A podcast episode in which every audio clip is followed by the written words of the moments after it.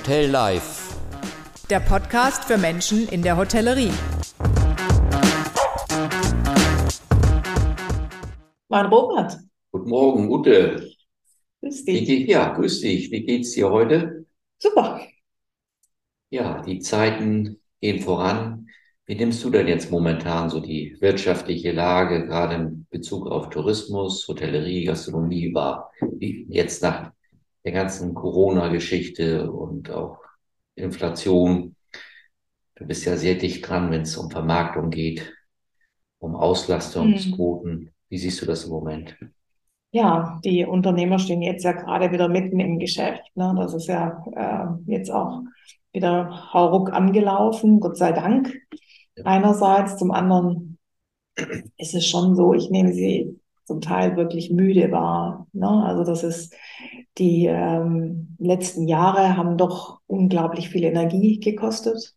Auch wenn man vielleicht zeitweise seinen Betrieb schließen musste, man denkt, na ja, ne, da hatten sie ja nicht so viel zu tun, ganz im Gegenteil. Äh, man hat natürlich existenzielle Sorgen und, und, und, aber das kennen wir ja alles, das brauchen wir, glaube ich, auch hier jetzt nicht mal, nicht nochmal ähm, vertiefen. Aber die Herausforderung ist ja jetzt einfach diese, diese Energie, die man gelassen hat, wieder zu mobilisieren und wieder in den Tritt zu kommen und auch dieses Thema Inflation einfach auch durch gegebenenfalls neue Geschäftsmodelle, veränderte Geschäftsmodelle eben auch einigermaßen gut wegzustecken.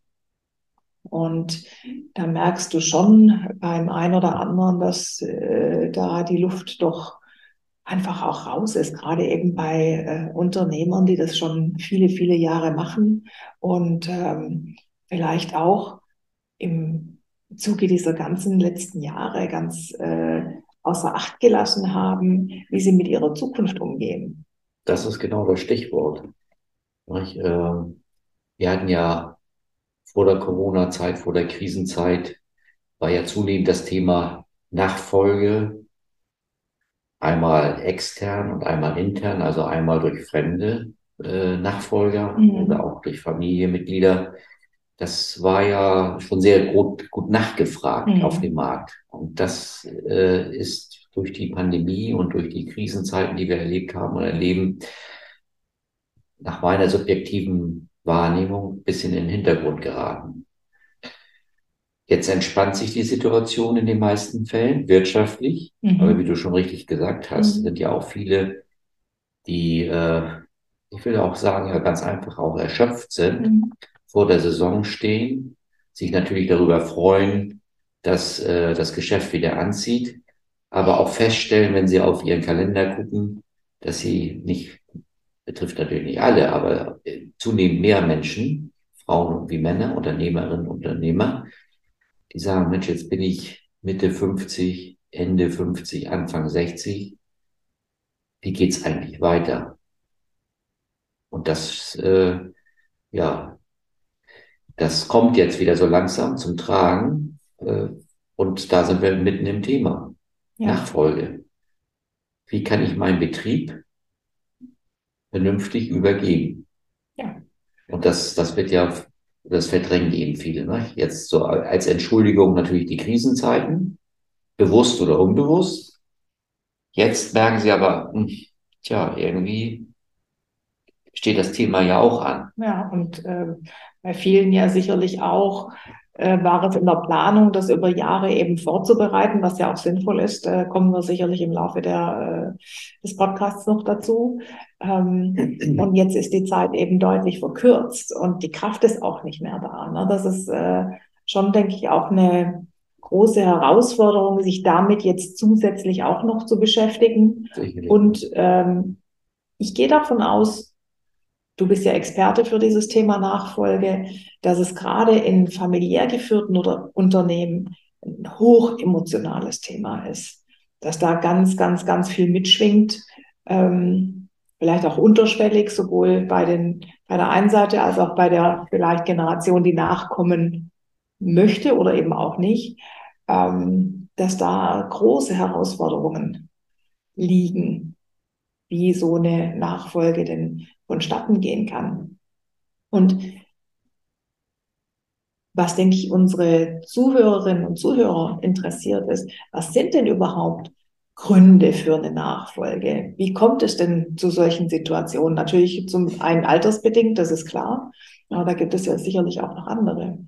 Ja, also du hast den Hauptgrund angesprochen, altersbedingt, mhm. aber auch oft gesundheitliche Gründe, die plötzlich eintreten. Mhm. Ja, äh, kennen sehr viele in unserem Bereich, die, weil sie auch immer hart gearbeitet haben mhm. und auch, muss man sagen, viele nicht so auf ihre Gesundheit geachtet haben, mhm. auf einmal so einen Schlag vom Bug bekommen, wie man so schön sagt, und dann nicht mehr können.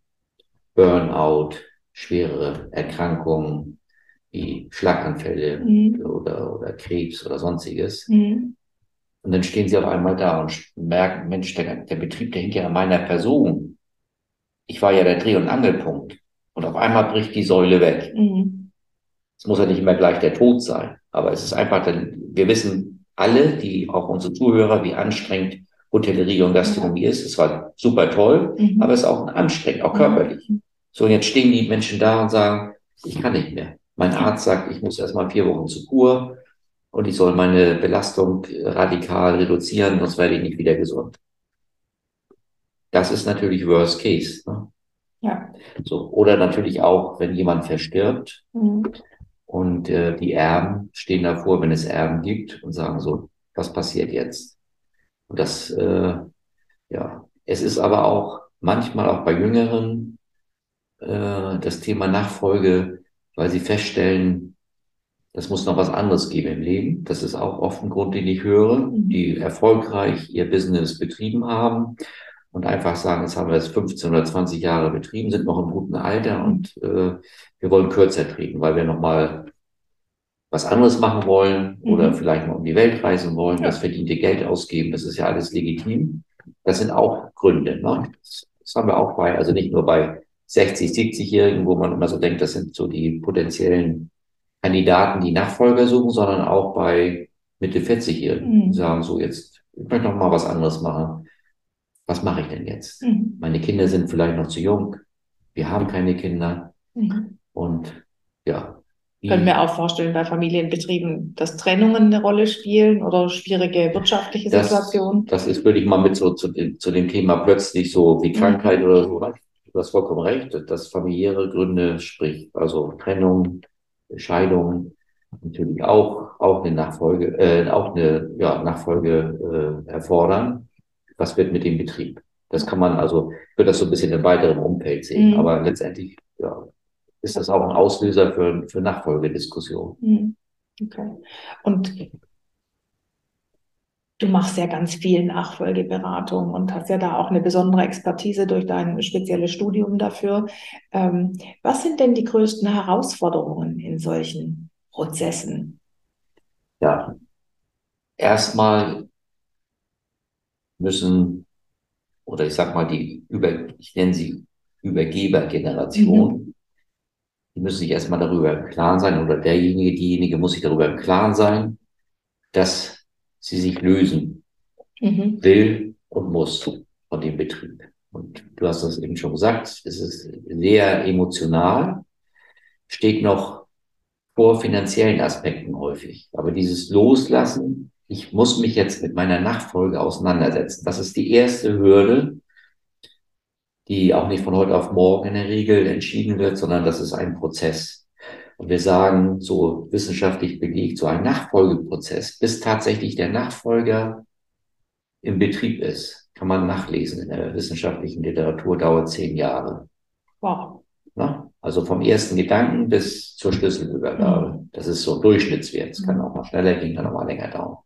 Aber der erste Gedanke, so, äh, wenn er so reift, ja, ich bin jetzt so gut 50 und ich arbeite ja auch gerne, aber irgendwo möchte ich noch was anderes machen, mhm. ich möchte aussteigen.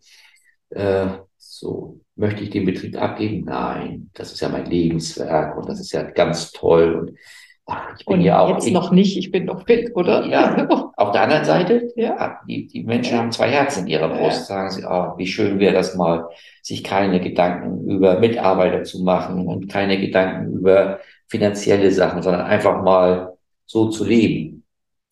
Und dieser Prozess, sich damit emotional auseinanderzusetzen, mhm. zu sagen, hm, ja, auf der einen Seite möchte ich es nicht loslassen, auf der anderen Seite ist es, wäre es ratsam, wenn ich das jetzt sinnvoll plane. Nicht, nicht übers Knie brechen. Mhm. Das, das äh, wäre dummes Zeug. Rechtzeitig sich die Gedanken machen, im Familienkreis, wenn vorhanden, diskutieren und dann eine Entscheidung treffen. Mhm. Das ist die erste Hürde. Dann ist die nächste Hürde natürlich auch der finanzielle Aspekt.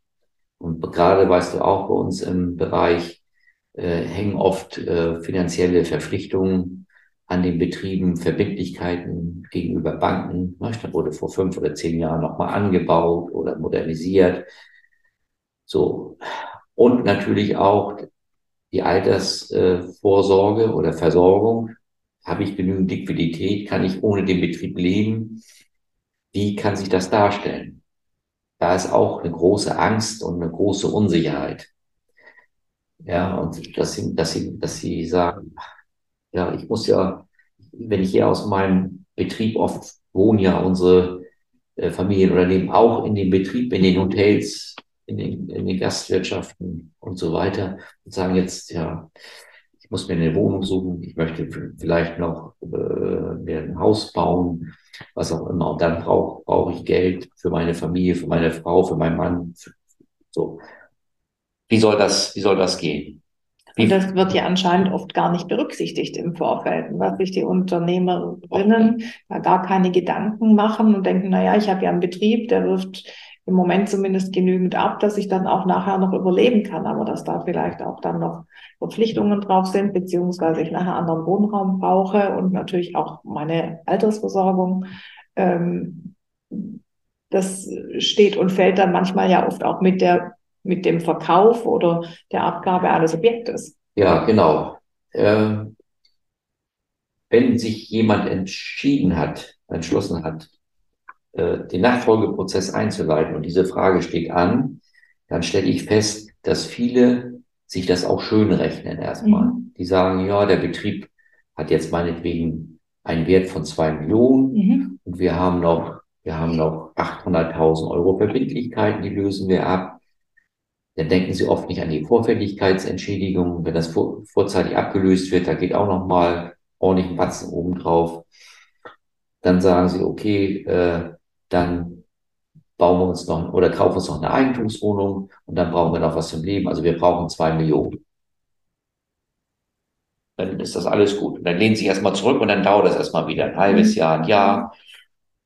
Zwei Millionen kriegen wir ja für unser Betrieb. Nur die Frage, genau ob man das für den Betrieb dann bekommt. Ne? So, und dann sind wir bei dem Problem, wenn man das neutral einschätzt, liegen die Einschätzungen der, der Unternehmer, Unternehmerin oft deutlich zu hoch, aufgrund mhm. dieser Berechnung. Mhm. Was brauche ich im Alter? Das muss ich haben. Weißt du, haben wir ja. auch gerade wieder so einen Fall. Kann ich auch nachvollziehen. Mhm. Aber wenn ich diesen Wert ansetze auf Markt, werde ich mein Objekt nie verkaufen können nie loswerden. Das geht jetzt um externe Nachfolge. Genau. Also wenn ich kein, wenn die Kinder sagen, will ich nicht, äh, ich mache was anderes. Jemand anders muss es finanzieren. Geht man mit, mit ja. so einer Finanzierungsanfrage äh, zur Bank, die rechnet natürlich auch. Ja, und schon. Wenn die Bank sagt, wenn, wenn, wenn der Wert tatsächlich nur bei einer Million liegt, wir haben solche Diskrepanzen und, mhm. und der, der, die, der Kaufpreis liegt bei zwei Millionen, gibt, gibt es keine Chance. Es gibt vielleicht Kaufinteressenten, die sagen, ja, mache ich, gehen auch zur Bank. Und spätestens da ist das Ding gestorben. Ne? Die ja. Bank schickt einen Gutachter vorbei und der sagt, das Objekt hat einen Verkehrswert von einer Million, Beleihungswert von 60 Prozent im Schnitt, also für 600.000 Euro Sicherheiten für die Bank. Das heißt, so, der Rest muss irgendwo gestellt werden. Und das, also, ist ein komplexes Thema, aber es, es funktioniert nicht. Mhm. Äh, hat noch nie richtig funktioniert, aber jetzt in diesen letzten Jahren, wo sich alles verschärft hat, erst recht nicht. So, das heißt also, wenn ich eine externe Nachfolge plane, brauche ich eine realistische Kaufpreiseinschätzung für mein Unternehmen. Mhm. Dann habe ich eine Chance. Und das ist immer eine, eine große Diskussion, diejenigen, die, die das einsehen und sagen, ja, ich muss, ich muss einfach einen realistischen Kaufpreis äh, veröffentlichen oder, oder mit einem realistischen Kaufpreis am Markt gehen, da geht das auch. Auch nicht von heute auf morgen. So ein, so ein, Verkauf, so ein Kauf, Verkaufsprozess dauert im Schnitt ein bis zwei Jahre. Es gibt auch Fälle, da dauert es vier Wochen, aber das ist wirklich die Bestimmt auch welche, die ein bisschen länger dauern. Ne? Das, genau. Die Erfahrung machen wir ja auch, sowohl in die eine als auch in die andere. Genau, genau. Mhm. Also was ich sagen will, ist die externe Nachfolge, äh, ob sie gut klappt oder nicht, hängt in erster Linie davon ab, ob der Kaufpreis in die richtige Richtung geht. Und gerade da muss ich mir ja dann als Unternehmerin im Vorfeld Gedanken machen, beziehungsweise schon frühzeitig eigentlich meine Altersvorsorge planen, absichern, weil ich ja nicht damit rechnen kann, dass äh, das Objekt, äh, das ich verkaufe, mein Alter trägt.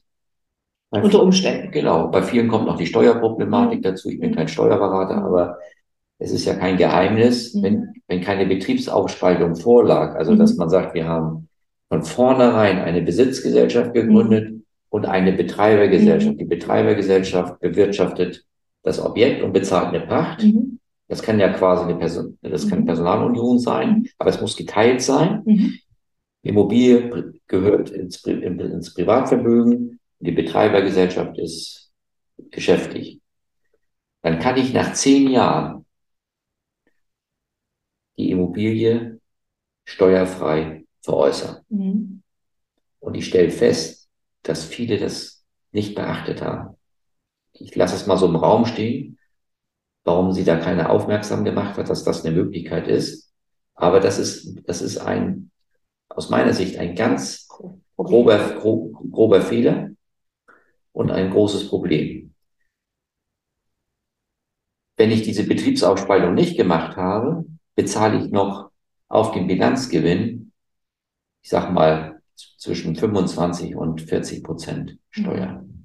Und das heißt, was heißt das auch ganz kurz erläutert? Ich kriege jetzt zwei Millionen für mein Objekt und in der Bilanz im Anlagevermögen steht das noch mit 500.000. Dann habe ich 1,5 Millionen quasi Bilanzgewinn und der muss versteuert werden. Kann ich aber, kann ich aber vermeiden, wenn ich, wenn ich eine Betriebsaufspaltung, das in enger Abstimmung mit dem Steuerberater, die, die kennen das, die wissen, wie sowas funktioniert, kann ich dieses in der Regel, nicht immer, aber in der Regel vermeiden. Mhm. Jetzt haben wir ja über die externe Nachfolge gesprochen. Es gibt ja auch Gott sei Dank Betriebe, die haben Kinder oder ein Kind, äh, die das auch gerne übernehmen wollen. So. Wie verhält sich das denn da? Gerade wenn da auch ganz unterschiedliche Vorstellungen von Werten sind zum Beispiel. Ja, das ist auch äh, innerhalb der Familie problematisch, auch noch wenn Geschwister da sind. Wer bekommt jetzt den Betrieb? Und was ich da auch an Gesprächen führe, ich coache ja auch die Familien, äh, weil das eben auch ein emotionales Thema ist. Ne? Wenn da zwei, drei Kinder sind, dann äh, und ein, ein Kind soll den Betrieb weiterführen, alle drei würden es vielleicht gerne machen. Wieso darf der das? Und der hat es immer schon besser gehabt und ihr seid immer mit mit ihm in Urlaub gefahren und mit mir nie. Ich musste ihm im Betrieb helfen, weil das das älteste Kind ist oder was auch immer. Es kommen also Sachen hoch. Kann, da könnte ich ein Buch drüber schreiben, was ich da, was ich da höre. Nicht vorstellen. Und da fließen auch oft Tränen. Mhm.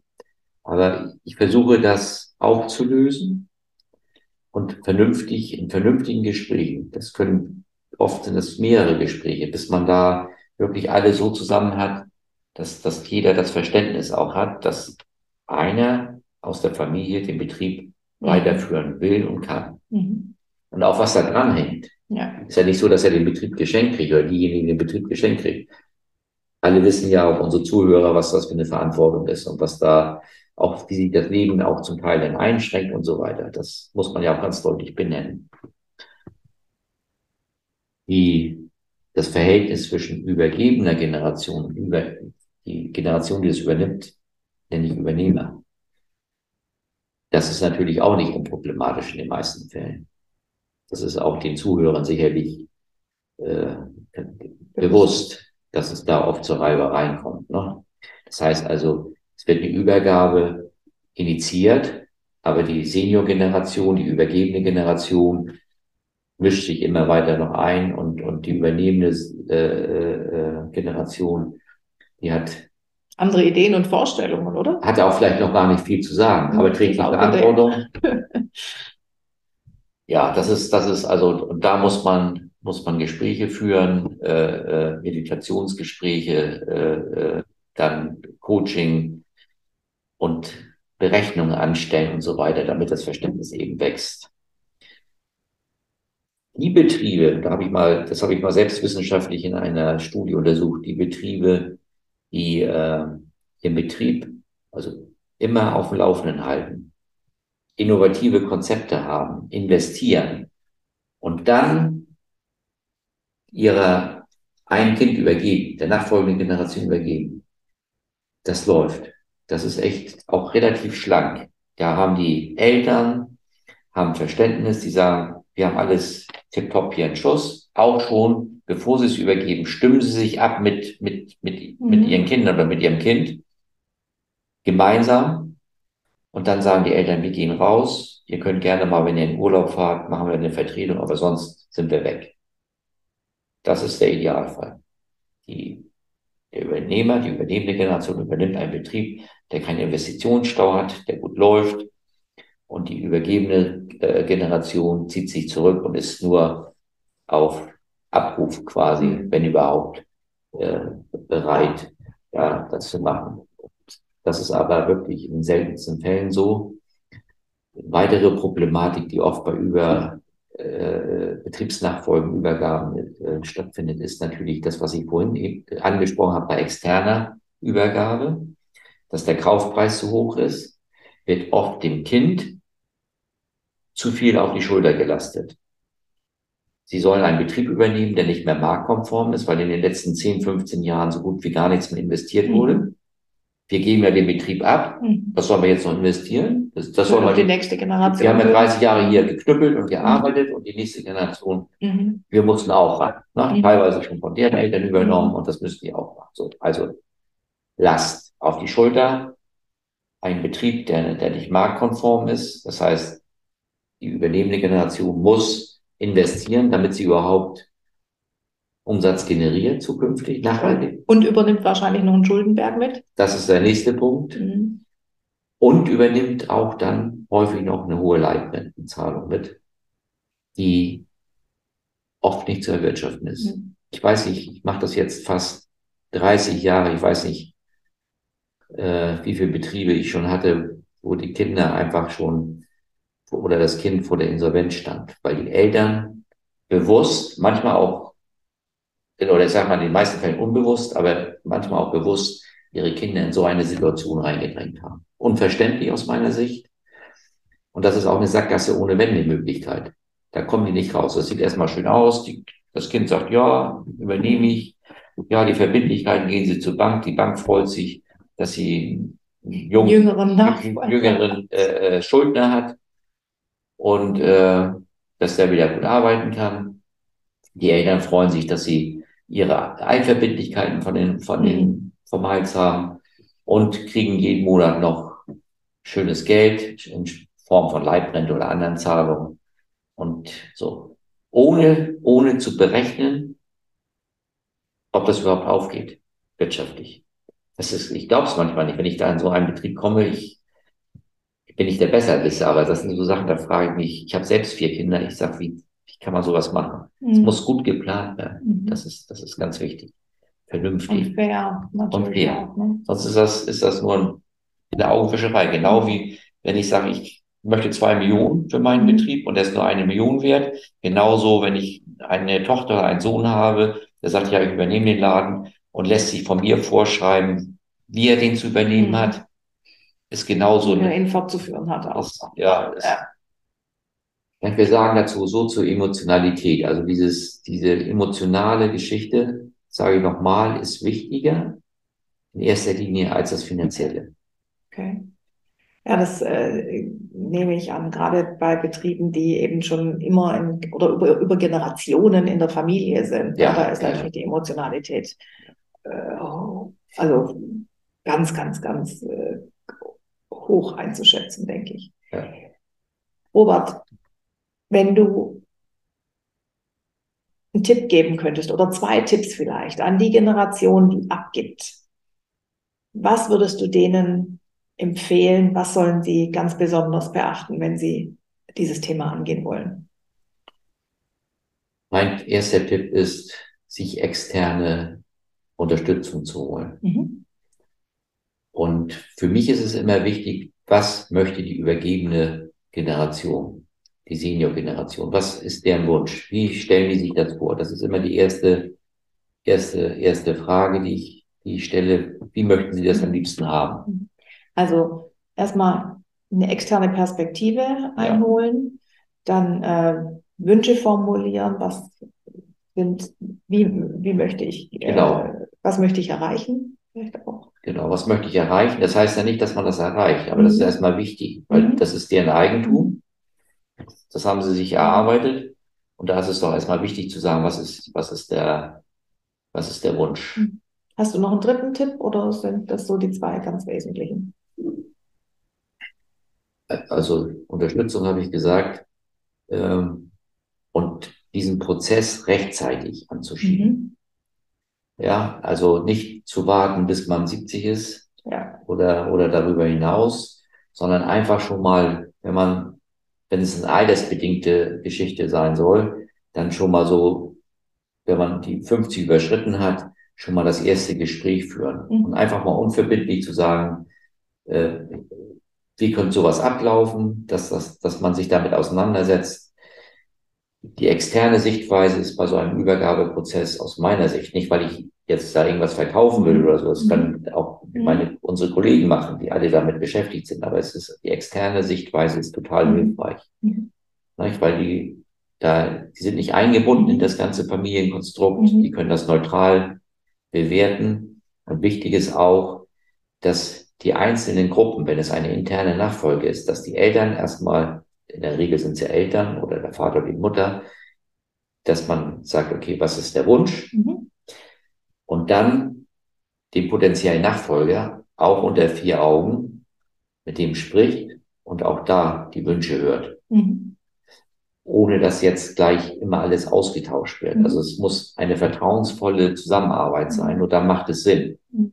dass, dass auch die nachfolgende Generation frei äußern kann, wie Sie sich eine Übernahme vorstellen. Da nimmst du mir jetzt schon die nächste Frage vorweg. ich komme gleich noch dazu. Noch mal ganz kurz zusammenfassend für die Nachfolge, für die Generation, die abgibt. Wünsche formulieren, externe Perspektive einholen und recht, rechtzeitige Planung. Also genau. muss man sagen, mit, ich glaube, fünf Jahre Minimum, ne? die man wenn es irgendwie geht, schon mal, wo das, man sich schon mal genau. damit äh, Denn dieser Prozess, sollte. Genau, das dauert nachher, ich sage maximal ja. zehn Jahre. Ne? Genau. Wenn du jetzt an die Generation denkst, an die Nachfolgegeneration, was kannst du denen als Tipp mitgeben? Auch du sagtest gerade auch, auch die sollten sich klar sein über ihre Wünsche. Und auch die sollten sich externen Sachbestand einkaufen, mhm. äh, quasi als Coach, mhm. jemand, der das auch nüchtern betrachtet und dass da keine Fehler passieren. Ne? Das ist Beispiel, wie ich das eben mit der Leibrente genannt habe, mhm. dass jemand sagt, okay, wir berechnen das mal, das kannst du gar nicht erwirtschaften. Ist dein Konzept noch marktkonform? Du kannst den Betrieb jetzt so übernehmen, aber du musst da noch mal ein paar hunderttausend Euro reinstecken, damit du da überhaupt von leben kannst, nachhaltig. Ja, das muss diskutiert werden. Das kann man nicht unter den Tisch fallen lassen. Und das schaffen die, die äh, Nachfolger in der Regel nicht. Da brauchen sie Unterstützung. Viele versuchen das alleine, aber du weißt selbst, Ute, wie viele mhm. Sanierungskonzepte wir machen, wo das ja. wirklich dann ganz katastrophal endet. Oft können wir die, die, die Betriebe doch noch retten, aber gleichwohl kann man sich das alles ersparen, indem man einfach sagt, okay, ich hole mir jetzt jemand an die Seite, der mal mein, mein Geschäftsmodell unter die Lupe nimmt oder mein zukünftiges Geschäftsmodell, was muss ich verändern und was für finanzielle Ressourcen brauche ich auch auch im Kontext der Förderinstitute, die wir hier in Schleswig-Holstein sehr gut haben oder auch auf Bundesebene zu sagen, so, wenn ich jetzt einen Investitionsbedarf habe von 500.000, wie stelle ich das dar? Wie passt ja. das in den Umsatz und ja. die Kostenstruktur rein? All das sind ganz, ganz, ganz mhm. essentielle Fragen, die ich vorher beantworten muss. Ja. Und dann muss man die Fäden zusammenziehen zwischen der übergebenen, übernehmenden Generation. Und dann wird das auch ein Erfolg auch für die übergebene Generation, die sich freut, dass da jetzt jemand ist, auch mit neuem Input und auch gut ausgestattet ist finanziell. Natürlich die fachliche Kompetenz ist auch, ja. auch ein wichtiger Punkt, hätte ich fast nicht genannt. Der, der nachfolgenden Generation äh, bringen sie das Rüstzeug mit. Das Fachliche, aber mhm. auch das Menschliche. Mhm. Ne? Thema Führung mhm. und so weiter. Ja. Sind Sie, haben Sie den Gerade Rücken, in unserer Branche. Genau, haben, können Sie den Rücken gerade machen? Mhm. Oder sind Sie, sind Sie eher zurückhaltend? Sind Sie im Betrieb oft ja groß geworden, dass Sie die Mitarbeiter schon als Kleinkind kennengelernt haben, sich durchzusetzen? All das muss geprüft werden. Und wenn da Defizite festgestellt werden, kann man diese auch durch Maßnahmen rechtzeitig eliminieren, mhm. sodass der Nachfolger, die Nachfolgerin dann sehr guten Einstieg hat ja. und auch Freude daran hat. Mhm. Das ist uns ja immer wichtig, dass also die, der wirtschaftliche Erfolg, aber auch die Freude, mhm. dass sie sagen, das ist mein Betrieb jetzt, mhm. nicht der Betrieb von meinen Eltern. Ja, die haben den mal gegründet, lief auch erfolgreich, aber jetzt habe ich den Betrieb so, wie ich ihn haben möchte, mit meinem Mann oder mit meiner mhm. Frau. Da ist die Motivation, das Mindset und dann mhm geht es auch nach vorne. Ja. Oder? Ja, das ist doch auch nochmal ein guter Abschluss, dann geht es auch nach vorne. Genau ja. das ist ja das Ziel einer jeden, äh, einer jeden Nachfolge, dass ein Betrieb nachher mindestens genauso performt, beziehungsweise sich noch ja. weiterentwickelt, noch fortentwickelt. Und da waren ja jetzt deine Tipps für die Generation, die dann also tatsächlich auch nachfolgt, nochmal kurz zusammengefasst, eben auch Wünsche formulieren, Rücken gerade machen. Bin ich jemand, der der das Standing hat und, und die Verantwortung auch genau. übernehmen mag. Ja. Die wirtschaftlichen Aspekte müssen geprüft werden. Emotional ist es gut, auch wenn nochmal extern jemand dazukommt, der beide Seiten auch zusammenbringt und, und da einen guten Übergang äh, coacht. Das nehme ich mit aus dem, was du gesagt hast. Und ähm, was wir ja jetzt auch als Thema hatten, sowohl ähm, bei Situationen, wie kommt es überhaupt zu einer Nachfolge, als auch, was wichtig ist für diese Generation, die dann nachfolgt, ist dieses Thema auch, bin ich fit, bin ich gesund, habe ich äh, das Rüstzeug, resilient zu sein, eben diese psychische, physische Gesundheit, wie ist das Mindset? Und das finde ich ist ein tolles Thema für äh, unseren nächsten Podcast, äh, Robert. Ja, das, freue mich ähm, drauf können wir jetzt schon mal ankündigen. Ja. Und äh, da freue ich mich auch drauf. Und was uns nochmal wichtig ist, äh, wenn ihr Themen habt, die euch bewegen im Gastgewerbe und die wir in diesem Podcast behandeln sollen, dann meldet euch gerne bei uns auf Instagram, Facebook oder welchen Weg auch immer ihr gerne nehmen möchtet. Gebt uns einen Kommentar. Dann können wir gerne eure Themen aufnehmen. Sehr Vielen Dank, Robert. Vielen Dank, Ute. Ich wünsche Ihnen auch einen schönen Tag. Gleichfalls. Tschüss. Tschüss.